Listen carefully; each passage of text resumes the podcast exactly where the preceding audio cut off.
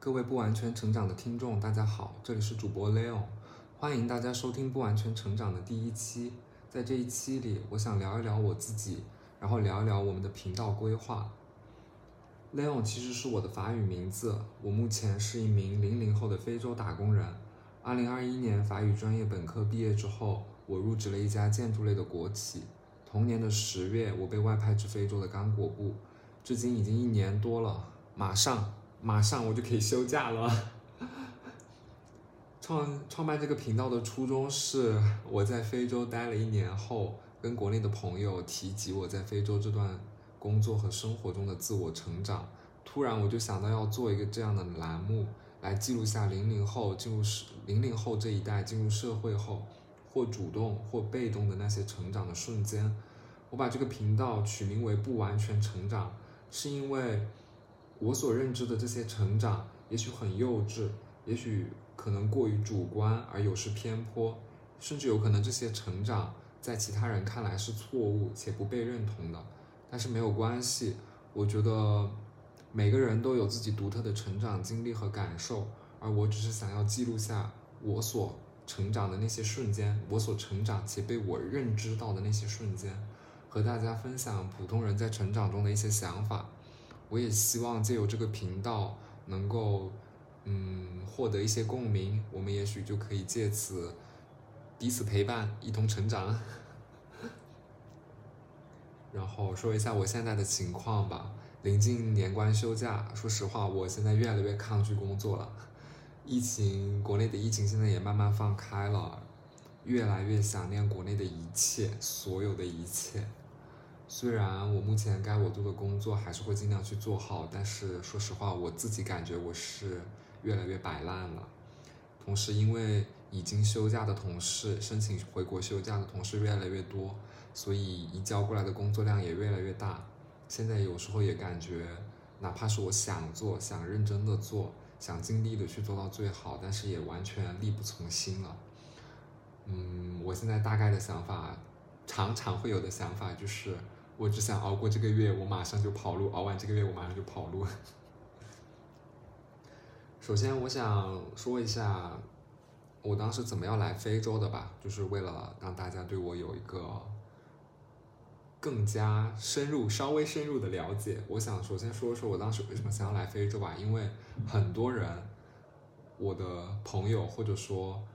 认识我的人，他们问我问的最多的原因就是这个：为什么我会想着要来非洲呢？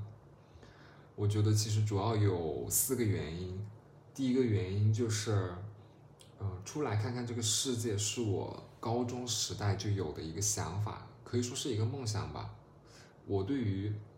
我对于看世界的这个定义，可能跟许多人是不一样的。就是从小到大，大多数人定义里的看世界，是去往那些繁华呀、发达呀、嗯有美景啊、有好吃的呀的那些地方，比如像什么欧美发达国家呀，像什么那种。呃，一泰国也不是泰国吧，就是有那些好吃的，就比如像什么往东南亚那边走啊，有有很多好吃好玩的。但是对我而言啊，我心里面定义的看世界是去往那些仍然还带着神秘色彩的，就是带着那种未知的神秘。就我觉得这种东西就给我有一种对我有一种很强烈的吸引力，然后。所以就是非洲嘛，就属于这种带着神秘的地方，带着神秘色彩的地方，所以 这个东西就，所以我当时就来非洲是有这样一个原因，就是见一见第三世界国家，第三世界国家嘛，因为世界的多元化，本来这个世界就不是只存在光鲜亮丽的那一面啊，所以我其实对第三世界国家，包括像什么。印度啊，阿拉伯阿拉伯国家那边其实都非常的感兴趣。然后从小到大也很多人都评价我说我从声音到外表到性格都像一个文静的女生，但是其实我心里是不怎么服气的。然后我心里一直很清楚，就是我内心深处其实藏着一种比较疯狂的、比较压抑的，有时甚至是不计较后果的一种冒险精神。所以，我高中毕业之后，高考之后拿到法语专业的录取通知书的那一刻起，我就知道我肯定会来非洲的。其实来非洲更早，应该追溯到初中时代第一次看三毛写的《流星雨》。那个时候，通过三毛笔下，就是他对非洲的那种神秘啊又有趣的文字，还有他在非洲跟荷西两个人的那种浪漫的爱情，我就当时就对非洲非常，就是对非洲就有一种非常隐秘的向往。其实很早之前，我可能就跟非洲结缘了。然后第二个原因就是。啊，我大学的时，因为我大学时代过得太佛系和安逸，实话实说，我并没有拓展出其他强力的能力，所以我毕业的时候被就业市场狠狠的碾压了，就是咱就是说被就业市场狠狠的教做人。我觉得现在应该基本了解一点小语种的人都知道，如果小语种学生不外派的话，在国内就业基本上就是面临毕业即失业的状态。就基本大家，就是可能有预见的同学，可能会有预见，提前有准备的同学，可能会去修第二专业、第二学位，或者提前去做很多别的领域的实习，来借此转行。但是我大学的时候，因为一些原因，所以我放弃掉了修第二个学位。就是大学的时候，我就基本只修了纯语言。然后我大学时代又很佛系、很躺平，也没有怎么去搞这种实习啊什么的。所以毕业之后，我被就业，我被就业现状摁在地上狠狠摩擦，就没有很没有其他，在国内找工作的话就没有很好的选择。再加上我第一个原因里面也提到了，我跟非洲结缘，我本身也不外不不排斥外派，所以就业的时候我基本眼光就就盯着非洲，我就基本只投了来非洲的公司。第三个原因是。我还想攒钱去法国读个研究生。毕业的时候，我其实就知道纯语言没有办法带给我我想要的生活，我必须要转型成一个复合型人才才行。这也是为什么我当时选工作的时候选商务翻译兼出纳，因为我当时是想着我做出纳的话还可以借此进入财务领域。当然后面我发现我不喜欢财务，这这就是另一回事了。但是总之。我当时是想着要读研究生转行的，然后转行的话，嗯，因为你想要转行，其实不只有研究生这种途径嘛。但是研究生确实是我们这种没有资源、没有背景的人，就是一个比较性价比比较高的、比较稳定的一个选择道路。但是你当时，当时就是二零二一年，二零二一年、二零二零年疫情开始之后嘛，然后考研就变得越来越难，然后国内的就业现状也不好。你在国内零基础跨考一个新专业的研究生实在是太难了，尤其是学历不断贬值的当下，我我个人是觉得啊，可能有一点片面，也可能会冒犯到一些人，但是我是觉得，如果研究生的学校比本科学校的还要差的话，或者研究生学校的排名不如本科学校的话，我其实是会有一点点不甘心的。但是话又说回来，我又是个菜鸡。说实话，我觉得我本校本专业的研究生都大概率考不上，所以我就把目标放在了出国留学读研上。然后我家里是普通的农村务工家庭，就是对于出国留学的话，我的父母是无法给予我任何帮助了。我自己说实话，我也没有没有完全没有要就是要要指望父母的这个意思，所以我就觉得来非洲几年，然后攒点钱，嗯。就是可以到时候可以自己给自己交研究生的学费吧，就去法国读个研究生，或者之后去去别的地方，去英美，去去英英美澳或者别的欧洲国家读研也可以，就是反正就是给自己准备一个留学留学读研的学费吧。然后第四个原因，对，它是一个很抽象的原因，就是很玄学的一个原因。大四的时候，我那个时候想着，我我我大四的时候回顾我过往二十年的生活，那个时候我二十岁啊，大四的时候我二十岁，啊，我回顾我过往的二十年的生活，我就发现我好像一直都缺少一点什么东西，就是我感觉我仍然没有找到一个可以为之努力一生的方向，我仍然觉得自己好像就就像一块浑浑噩噩的一块石头。但是我当时又觉得很不甘心，就是我又觉得，难道我一辈子都要这样了吗？我我其实知道我就是一个很平凡的人，但是我就好像还不太甘于这样平庸，因为虽然说我大学的时候，大学整个四年就是非常佛系，完全不完全不 care 绩点啊这些乱七八糟的，不 care 绩点，不 care 社团活动，不 care 实习这些东西，我都不在乎。但是我大四的时候突然就意识到，我虽然是个平凡的人，但是我却不一定是要平庸的，而且我仍然对我的平庸有一点点不甘心。就是我我觉得我不应该只能做到这种程度，就是中二的说，中二中二的一点说，我自己那个时候隐约有一种感觉，我觉得嗯，我还可以做到更好的，我还可以想尝试一下，但是我缺少一个契机，因为。一个人浑浑噩噩，呃，摆烂摆的太久了。你想要一下子让自己摆脱这种混沌的状态，你想要让自己从这个摆烂中走出来，其实也是需要一个很强烈的契机的。但是我当时就找不到一个这样的契机。我大四的时候一直找不到一个这样的契机，一个摆脱这种浑浑噩噩状态的一个这种这种机缘。我大四的时候，其实寻找这种这个机缘的想法是比较急迫的，因为我有时我因为我有时候会有点害怕，说实话，我有时候会有点害怕，我怕我再找不到个这样改变自己的机会，我很担心我可能这一辈子也就这样了，就是，但是我真的想一辈子就停留在这种浑浑噩噩的状态吗？就想一辈子就呃随便找一份工作，然后也满足于现状，佛系躺平，混吃等死？我觉得好像也不必，我觉得好像我这一辈子也。可以有更多的选择，可以过得更丰富多彩一些，所以我把我的这个寻找这样一个契机，寻找一个这样让自己自我觉醒的一个契机，压住在非洲。说实话，我当时真的期待着，或者说有一种隐约的期待，有一种隐秘的这种感知，我就觉得非洲可以给我带来足够的一个冲击，环境啊的剧烈转变，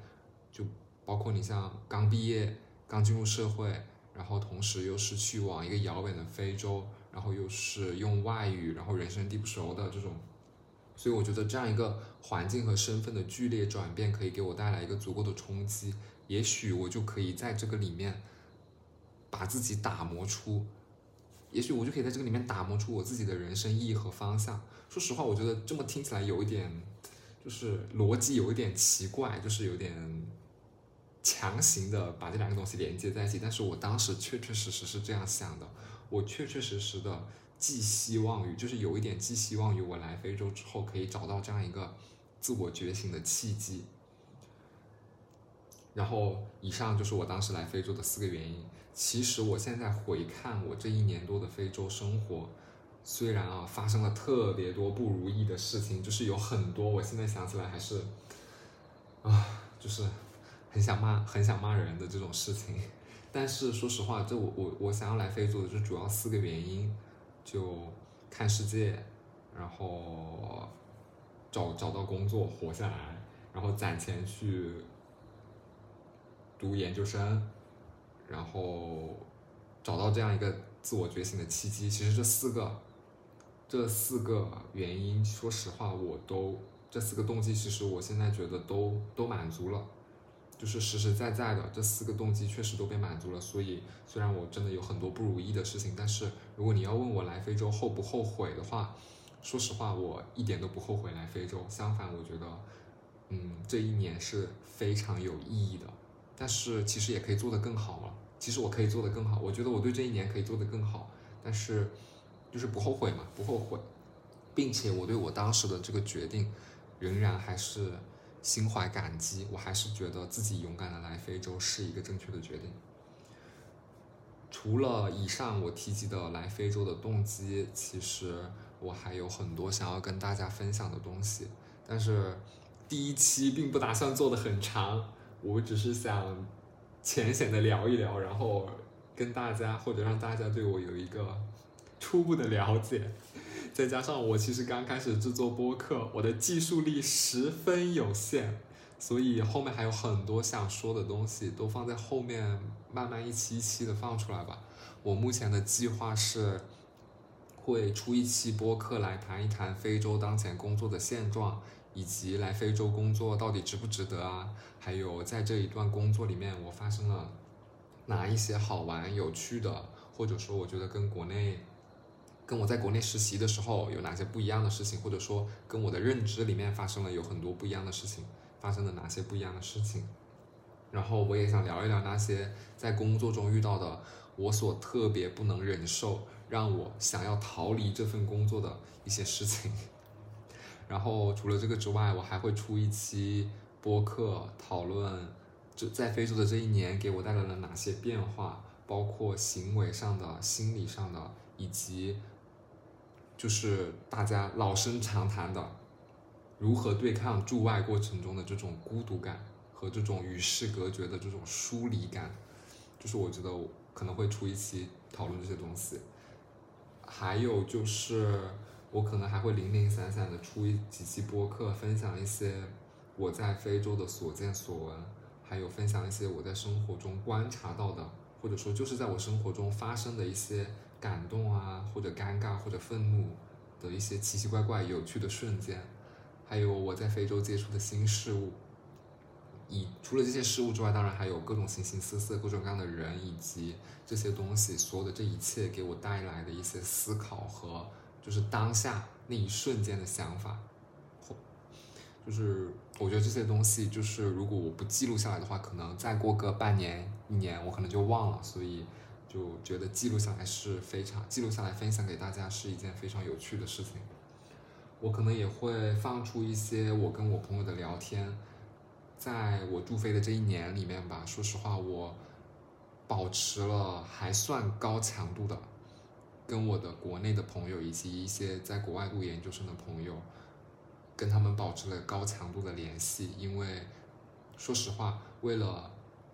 排解这种驻外过程中的这种孤独感和寂寞，这么说好像有点尴尬啊。但是确确实实是这样，我确实有跟。呃，一些同一些朋友保持一个高强度的联系，然后特别是驻外这一年里面，我跟我朋友的聊天啊，我跟他们分享我在这边的见识，还有大家因为就是有些人读研，有些人选择跟我一样选择在国内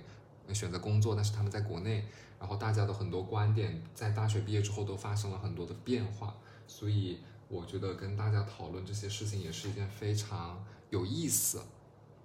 的事情就是非常有趣，把这些大家明明我们大学的时候一群好朋友聊天啊，大家观点都很相近，但是毕业之后因为各种人生机遇的不一样，所以我们的观点也多多少少发生了很多变化。所以我就想把这些东西分享出来，而且特别感谢我的朋友们啊，真的很感谢他们在我驻外的这段时间里给予了我特别特别多的精神支持。这真的成为我驻外生活里面就是难以难以割舍的、不可忽略的一个很重要的一部分。我特别特别感谢他们。行吧，嗯，就到这里。就是我们其实也，唉，大概的频道、大概的频道规划也说了。其实这就是不完全成长的第一期，希望听众。第一期真的会有很多听众吗？我觉得第一期不会有很多听众。希望嗯，大家对我和对这个频道有一个初步的了解。毕竟说实话，做这个频道真的就是灵光一现，就是我也就是灵光一现，就真的就想做我就做了，然后想录我就录了，然后从这一期开始，这个频道就算是做起来了，也算是忙。莽出了第一步，希望希望我不要做一个鸽子，至少可能每半个月更新一期吧。我的 flag，我觉得我我觉得每个半个月更新一期，我觉得我就很厉害了。flag 反正已经立下来了。然后如果大家对非洲的经历有什么问题，或者说在我之后的分享里，嗯。你们有什么觉得我说的不对的，或者说引起了你们的共鸣啊，或者说你们有自己额外的、自己独到的一些看法，非常欢迎大家留下评论，或者说是通过呃，我应该是在我在主页上是留下了邮箱的，或者说通过邮箱联系我都可以，我会尽量给大家嗯，在以后的播客里，或者说会尽量给大家回复的。好的，那朋友们，咱们第一期介绍自己、聊聊频道规划就到到此为止。朋友们，下期见，下期见。